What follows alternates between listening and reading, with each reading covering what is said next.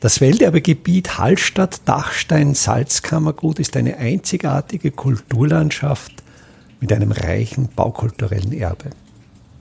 Mein Name ist Friedrich Idam und ich stelle Ihnen in jeder Episode einen neuen Aspekt unseres Welterbes vor.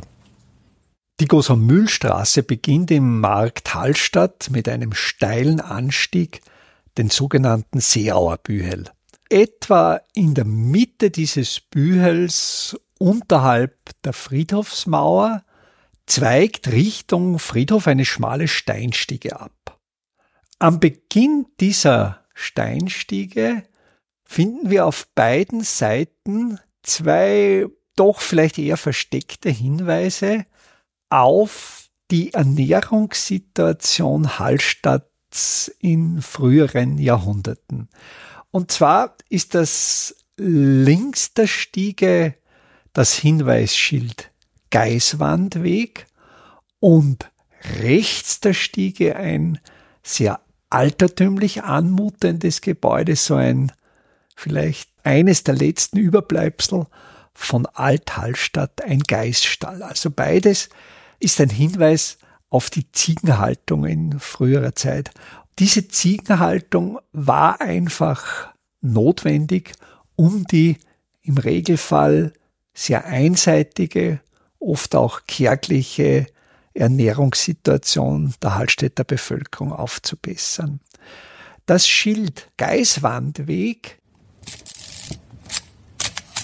das wurde Mitte der 1960er Jahre vom Hallstätter Bildhauer Karl Seemann angefertigt und dieses Schild, denke ich, ist insofern auch interessant, weil es schon sehr klar dieses künstlerische Wollen und auch die Haltung zum Tourismus in diesen 1960er Jahren aufzeigt, als eben der Tourismus aufzublühen begann, die Privatzimmervermietung florierte und man den Gästen eben auch entsprechende Ausflugswege, Wanderwege bieten sollte.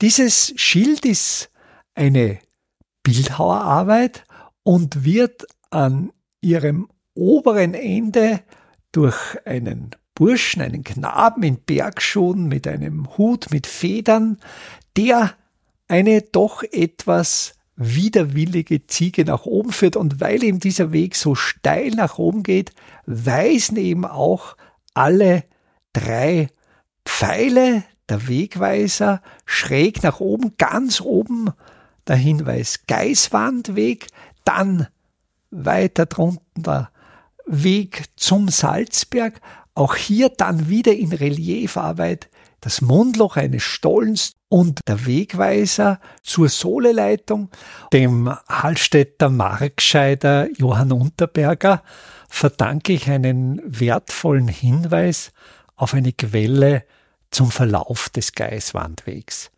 Im Archiv des Salzbergbaus Hallstatt befindet sich ein Plan aus den 1950er Jahren.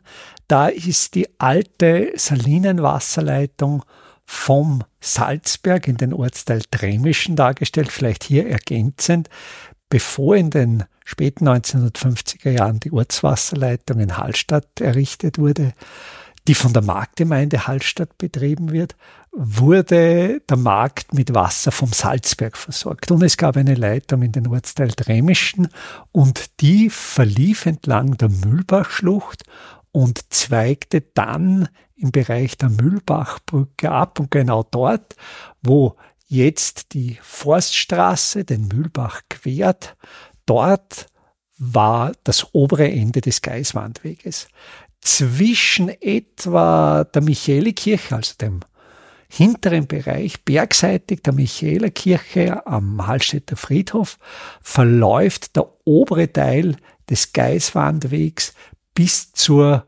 Brücke über den Mühlbach. Und entlang dieser Trasse wurde auch die Wasserleitung geführt und auf diesem Plan aus den 1950er Jahren ist einerseits die Trasse, der Weg eingezeichnet, andererseits steht auch dort die Bezeichnung Geiswandweg, so dass hier eindeutig der Zusammenhang auch durch eine schriftliche Quelle gesichert ist.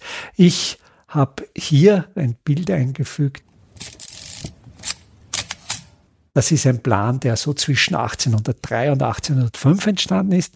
Auch dort ist sehr exakt mit einer punktierten Linie der Geiswandweg eingezeichnet. Ich habe auf der Karte zwei rote X für das Anfang und das Ende des Weges eingetragen. Hier steht zwar nicht die Bezeichnung dabei, aber der Verlauf ist gesichert und der Weg, der heute quasi vom Bereich oberhalb der Michaelikirche, oberhalb des Friedhofs weiterführt, der geht dann Richtung Marienruhe und Richtung Soleleitungsweg, Richtung Strenn, der ist wesentlich jünger. Der Weg, die Trasse des Geiswandwegs von der Michaelikirche bis zur Mühlbachbrücke, die ist in einem sehr schlechten Zustand. Also da muss man schon sich sehr genau im Gelände orientieren, dass man an einigen Stellen noch diese Trockenmauern findet, diese Stützmauern, die den Weg sichern und die Trasse ist verfallen und auch nicht mehr sicher zu begehen. Und diese Geißwand, das weist darauf hin, man führte noch zu Beginn des 20. Jahrhunderts, zumindest vom nördlichen Ortsteil, vom Dremischen, die Geißen Richtung Soleleitungsweg, weil dort verlaufen Gräben, zum Beispiel einer dieser Gräben ist, ist der sogenannte Sorhabach und dieser Sorhabach, der hat schon im Namen quasi die Pflanze, die dort wächst, das sogenannte Sorha. Sorha ist eine Seckenart, also gehört zur Familie Carex und dieses Gras wächst eben nicht nur im Sumpf, sondern da gibt's auch Formen, die an solchen periodisch wasserführenden Gebirgsbächen führen. Und dieser Sorha diente in Zeiten, wo die Nahrungsbasis sehr knapp war als Ziegenfutter und die Geißen wurden von Burschen sogenannten Gorserburm, Geißerbuben zu diesen ja, Weidegründen ist übertrieben, zu diesen Plätzen, wo halt kärglich etwas fand. Weil einen zweiten Hinweis gibt es auch im Ortsteil Lahn, oberhalb des Amtshauses, da gibt es das sogenannte Gosserbankl, also die Geißerbank. Auch dort wurden die Geißen einem Hüter übergeben, der sie dann auch dort zu möglichst saftigen Weidegründen oder Grasvorkommen führte.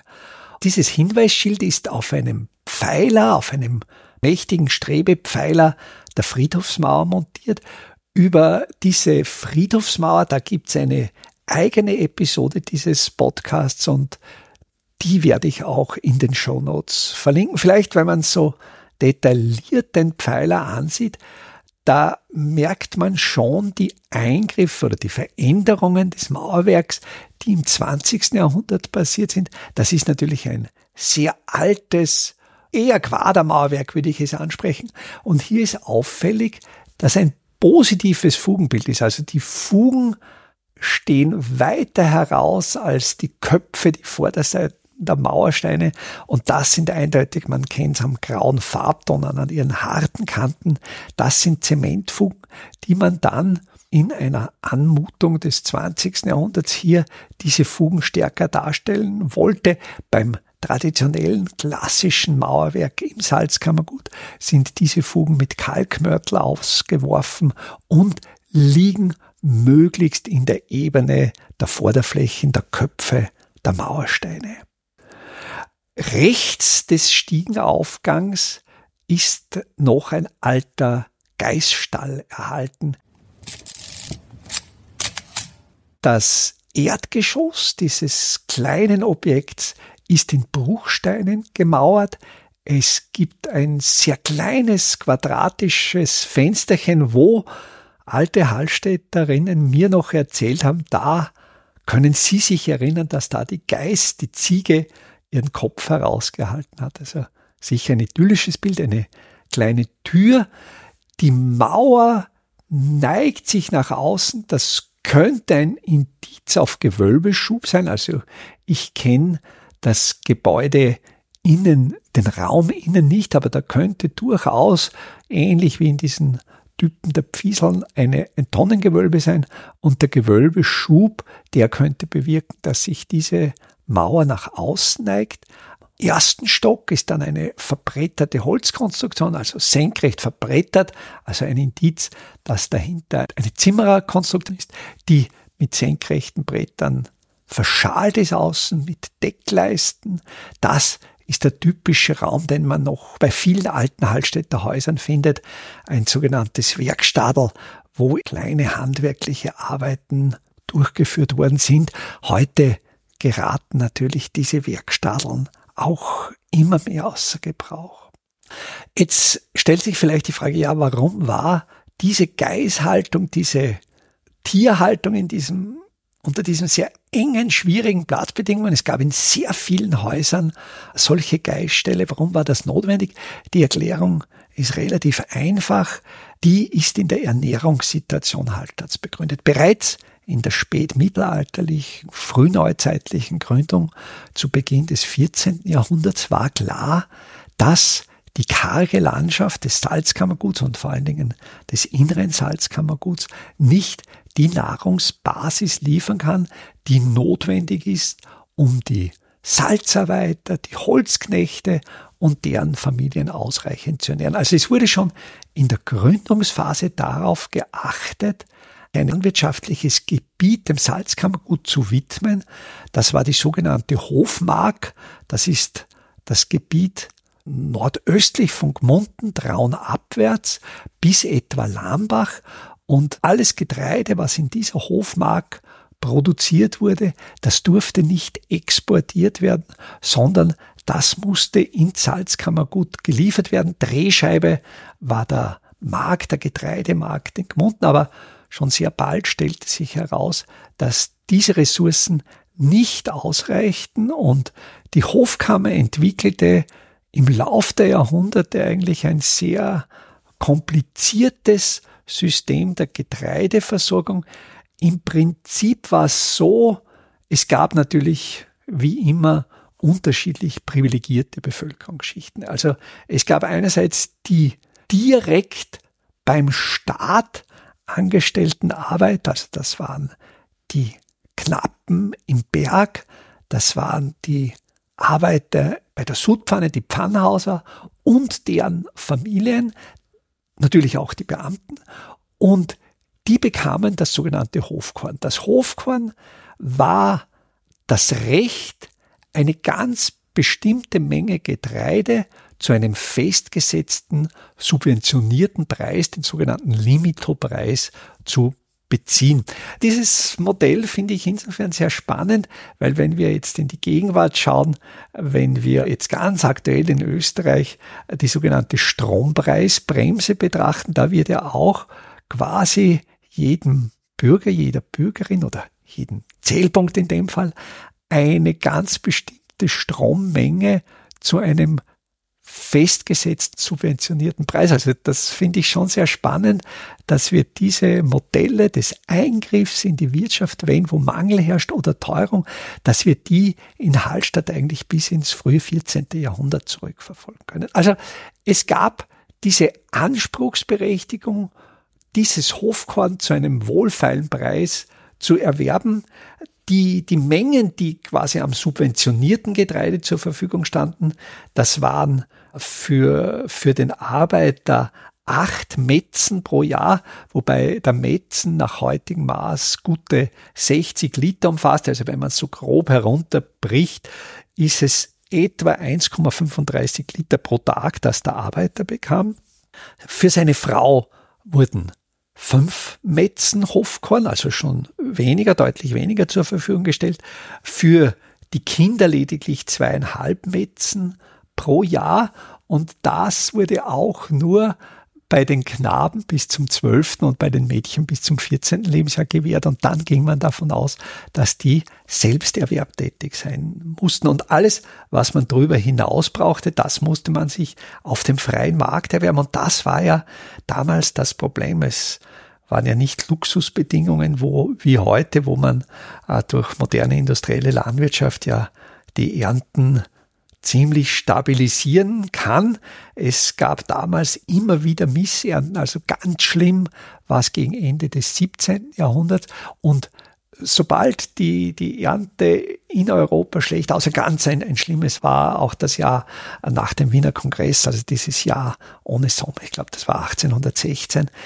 Und da explodierten die Getreidepreise. Also die gingen dann oft auf das fünf-, sechsfache hinauf und waren natürlich dann für die Bevölkerung nicht mehr erschwinglich. Und da war natürlich das schon ein Riesenprivileg für die Salzarbeiter, dieses subventionierte Hofkorn zu beziehen. Und die Hofkammer richtete unermüdliche Anstrengungen darauf hin, dieses Getreide aufzutreiben. Das war in erster Linie Rocken, aber Je nach Angebot gab es auch Weizen, also oft war es so eine Mischform, halb Rocken, halb Weizen.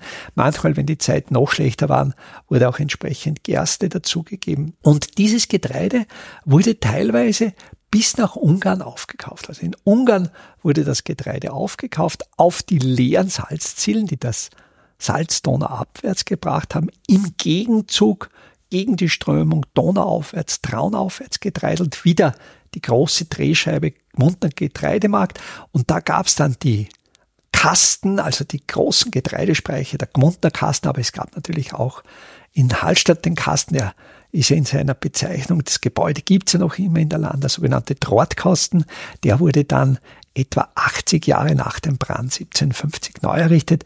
Der alte Trottkasten ist natürlich genauso wie viele andere Gebäude beim Brand 1750 im Markt verloren gegangen. Und dann wurde dieses Getreide ausgefolgt und die Arbeiter brachten dann dieses Getreide zu den Müllen. Auch da gibt's in diesem Podcast eine eigene Episode über die Müllnerstiege, wo dann dieses Getreide vermahlen wurde und zu Brot gebacken wurde. Das war einerseits eben das Brot und die andere Form der Getreideverarbeitung erfolgte dann, dass man mit dem Mehl einfache Mehlspeisen bereitete, die es jetzt auch noch gibt, entweder die sogenannten Holzknechtnocker, also die Holzknechtnocken oder zum Beispiel auch ein Obreinmus. Also, und zu dieser Kost brauchte man Fett. Und das Hauptfett, was über Jahrhunderte verwendet wurde, war das Butterschmalz. Und Butterschmalz konnte in Regionen produziert werden mit viel Milchviehhaltung. Es gab zum Teil auch Milchvieh in Hallstatt aber eben nur marginal, weil ja auch die Almflächen, erstens wurden die Almflächen vom Salzamt relativ klein gehalten, weil man brauchte ja das Holz. Also das war immer dieser Konflikt Almflächen, Holz. Also das meiste Schmalz wurde über Jahrhunderte vom Salzburgischen, vor allen Dingen von Abtenau importiert. Und da hat sich ein sehr interessanter Handel, also Salzburg war ja bis, bis zum Wiener Kongress ein eigener Staat. Also Salzburg findet man auch in den alten Salinenakten. Das wird definitiv als Ausland bezeichnet. Also das war wirklich Außenhandel und eine Ungerechtigkeit dieses Hofkornsystems war natürlich, dass die Beamten doppelt so viel Hofkorn bekamen als die Arbeiter. Also diejenigen, die schwere körperliche Arbeit leisteten, bekamen nur die Hälfte dessen als das, was die bekamen, die keine schwere körperliche Arbeit leisteten. Die Beamten bekamen zusätzlich auch noch Fleisch.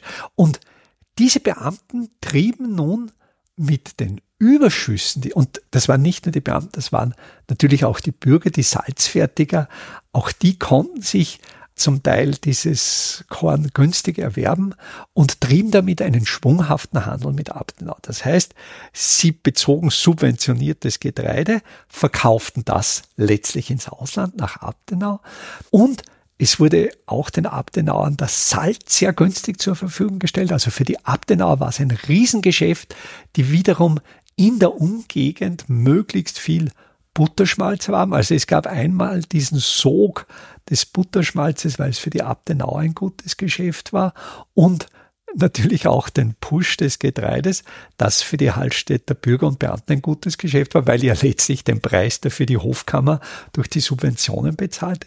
Und ich denke, da ist auch die Wurzel einer doch sozialen Spaltung, die man in Hallstatt bis zu einem gewissen Grad immer noch spürt, dieser Konflikt zwischen Arbeiterschaft auf der einen Seite und den Beamten und den Bürgern auf der anderen Seite. Und da denke ich, ist es schon sehr spannend, wie, wie solche Wurzeln eigentlich sehr, sehr tief, solche Konfliktwurzeln tief in die Geschichte zurückreichen.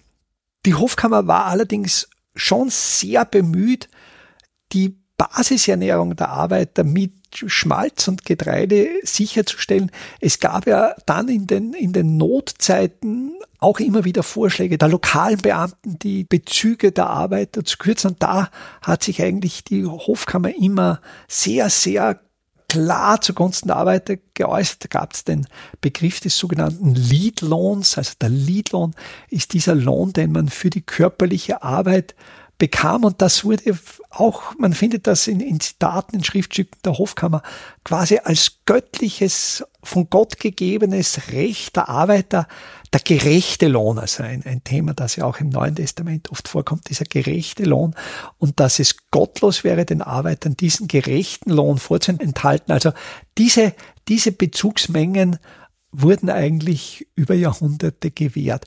Andererseits nur eine Ernährung auf Getreidebasis und Butterschmalz, die ist natürlich sehr, sehr einseitig. Und da war die Milch, die man von den Geißen melken konnte, das war eine wunderbare Ergänzung zu dieser sehr einseitigen, letztlich auch sehr eiweißarmen Kost. Und das ist die Erklärung dafür, warum man in Hallstatt eigentlich bis in die Notzeit zwischen dem Ersten und Zweiten Weltkrieg hinein Geißen hielt, weil die einfach die Grundlage für eine gesündere und etwas ausgewogene Ernährung waren. Welterbe Hallstatt erscheint alle 14 Tage neu.